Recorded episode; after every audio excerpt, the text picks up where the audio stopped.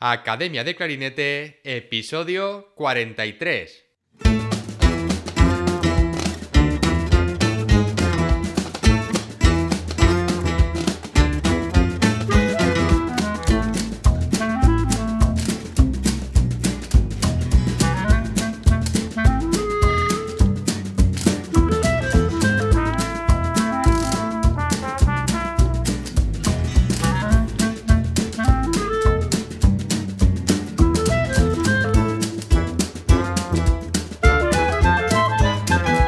Bienvenidos a Academia de Clarinete, el podcast donde hablamos sobre aprendizaje, comentamos técnicas, consejos, entrevistamos a profesionales y hablamos sobre todo lo relacionado con el clarinete.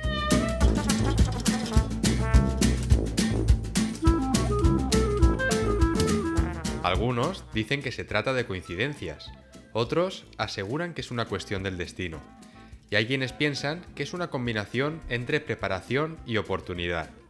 Estoy hablando, lógicamente, de la suerte.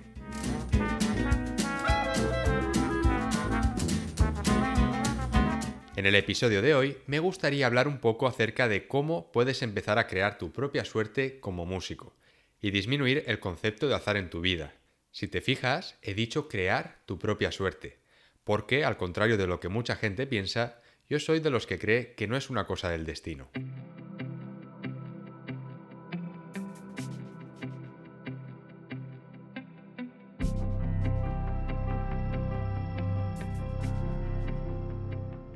Cuando se trata de suerte, pensamos en todo tipo de cosas, desde lo sobrenatural y místico hasta lo espiritual. Pero muy pocas veces se nos pasa por la cabeza de que quizás la suerte que tengamos en nuestra vida se deba principalmente a lo que hacemos por estar preparados para las oportunidades que se nos presentan. Te voy a contar una historia que leí hace poco. Hay un libro que se titula The Boron Letters de Gary Halbert y este libro es una serie de 25 cartas que le escribió Gary a su hijo desde la prisión federal de Boron, en el desierto de California, cuando estuvo recluso durante unos meses. Fue condenado por un delito fiscal que en realidad no cometió, fueron sus socios los que se la jugaron. Pero bueno, en estas cartas que Gary le envía a su hijo, le cuenta todo lo que sabe y ha aprendido en su vida sobre negocios, y en una de ellas escribe sobre un hombre que también está recluso en esta cárcel, y le cuenta que es un hombre que a pesar de las circunstancias todos los días se levanta temprano, se viste bien y se pone a estudiar libros sobre contabilidad porque cuando salga de allí se quiere examinar para sacarse el título y poder ejercer como contable. Le comentaba cómo este hombre, a diferencia de los demás reclusos, se estaba preparando a conciencia para cuando dejase la prisión salir de allí lo mejor preparado posible para tener mejores oportunidades y conseguir su objetivo, independientemente de las circunstancias en las que se encontraba.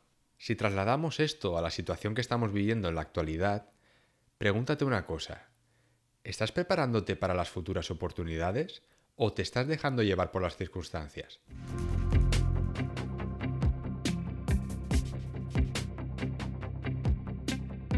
Esto te lo pregunto porque cada vez son más los músicos que me escriben diciéndome que no saben qué hacer, que están desmotivados y no tienen ganas de estudiar. Especialmente recibí algunos mensajes después del episodio 39, donde hablaba sobre cómo buscar la motivación incluso cuando todo parece ir mal. Está claro que la situación que tenemos no es la que nos gustaría, pero siempre podemos hacer algo para mejorarla. Si no ahora en el corto plazo, pensando más en el largo plazo. Siempre podemos aprender habilidades nuevas que complementen a lo que ya sabemos y de esta manera tener más oportunidades. Por ejemplo, el otro día hablaba con un compañero de otro instrumento que había visto la Academia de Clarinete y se interesó por saber cómo lo había hecho, qué me había hecho falta para aprender a hacerla, si habían cursos que le recomendase para aprender sobre diseño web o temas relacionados con la web, cómo hacer los podcasts. Son cosas que, que están ahí y las tenemos a nuestro alcance. Pero para ello hay que tener una mentalidad predispuesta al cambio. De nada sirve seguir chocándose contra un muro intentando hacer lo mismo de siempre porque podría ser que hacer lo mismo ya no sirva de mucho, no lo sé. Pregúntate una cosa. ¿Qué podrías estar haciendo ahora? ¿Qué habilidades nuevas podrías estar aprendiendo que te permitiesen tener más oportunidades en unos meses? Estoy hablando de que tienes que ser tú quien genere esas oportunidades. Ahora imagina, vamos a poner el caso, que dentro de unos meses empiezan a convocarse pruebas, se abren plazas en diferentes agrupaciones. ¿Te estás preparando a conciencia para eso? Te voy a contar ahora la historia de, de, un clarinetista que conozco que hace unos años se quedó sin trabajo. Y al principio no sabía muy bien qué hacer. Al cabo de un tiempo empezó a trabajar en una fábrica de zapatos y por las tardes seguía estudiando clarinete, unas horas todos los días, porque su objetivo era volver a conseguir un trabajo como profesor de clarinete. Podría haberse lamentado, podría haber estado quejándose, pero en vez de eso se puso manos a la obra y nunca dejó de prepararse para cuando se presentasen esas oportunidades. Después de unos meses se convocaron unas nuevas pruebas y consiguió una de las plazas. ¿Y sabes qué pasó? Pues lo que suele pasar en estos casos. Muchos de los que se presentaron a esas mismas pruebas empezaron a decir que estaba claro, que ya se sabía que la plaza era para él y que era una persona con mucha suerte. Ya sabes. Pero claro, nadie sabía que esta persona en realidad se había estado preparando a conciencia para esto. Y el resultado fue ese, conseguir esa tan deseada plaza.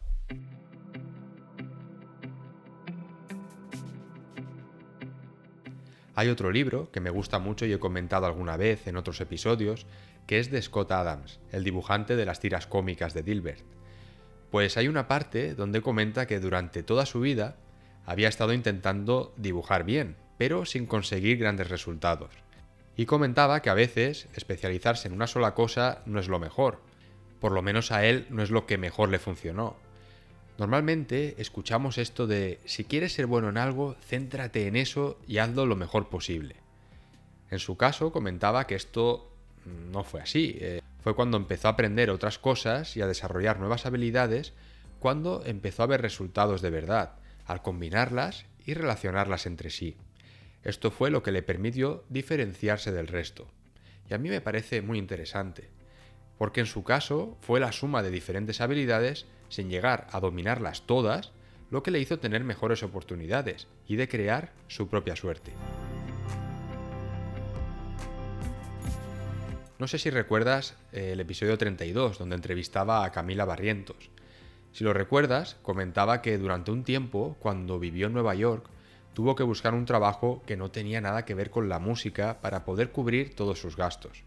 Ya sabes que Nueva York es una ciudad muy cara y comentó que de esa experiencia también aprendió mucho y le sirvió más adelante con sus relaciones personales a la hora de tratar con gente en sus diferentes proyectos. Yo también hace unos años, por ejemplo, trabajé durante un tiempo en una empresa en el departamento de marketing y aprendí muchas cosas que sigo poniendo en práctica a día de hoy. En mi caso, ir llenando la mochila de herramientas diferentes y aprender a combinarlas entre sí es lo que más me ha ayudado.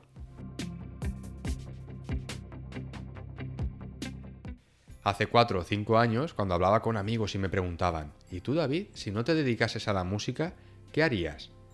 Recuerdo que me quedaba totalmente bloqueado, nunca había considerado otras opciones, ni siquiera me lo había planteado. Con esto no quiero decir que te tengas que plantear hacer otras cosas, pero a veces estamos tan centrados en algo que no valoramos otras posibilidades. Lo que quiero decir con esto es que hay personas a las que le funciona bien centrar todos sus esfuerzos en un objetivo e ir a por él, y a otras les funciona hacer cosas diferentes, aprender de ellas e intentar buscar el punto en común entre todas estas cosas para hacer algo diferente. Y esto es algo que tendrás que ir descubriendo tú mismo. Lo que sí está claro y que nunca cambia es que independientemente de lo que quieras hacer, siempre es mejor moverse hacia adelante, no quedarse parado, aprender nuevas habilidades porque es la mejor manera de tener más oportunidades y de crear tu propia suerte.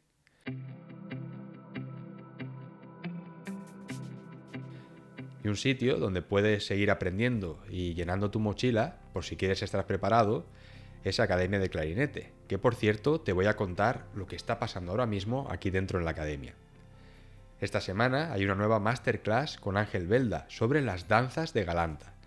Supongo que a estas alturas ya conocerás a Ángel, pero si eres nuevo por aquí y acabas de aterrizar, échale un vistazo al episodio número 3 del podcast donde está su entrevista.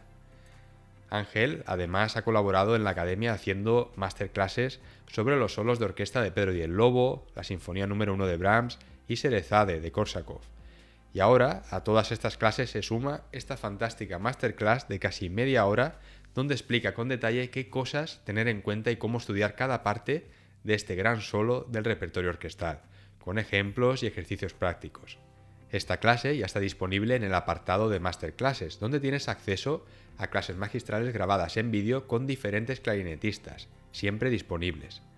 En esta plataforma han colaborado también clarinetistas como Bernardo Alcalá, clarinetista colaborador en Royal Concertgebouw, Ausias Garrigós, clarinete bajo en Royal Liverpool Philharmonic Orchestra y Pascual Martínez, clarinetista en la Filarmónica de Nueva York.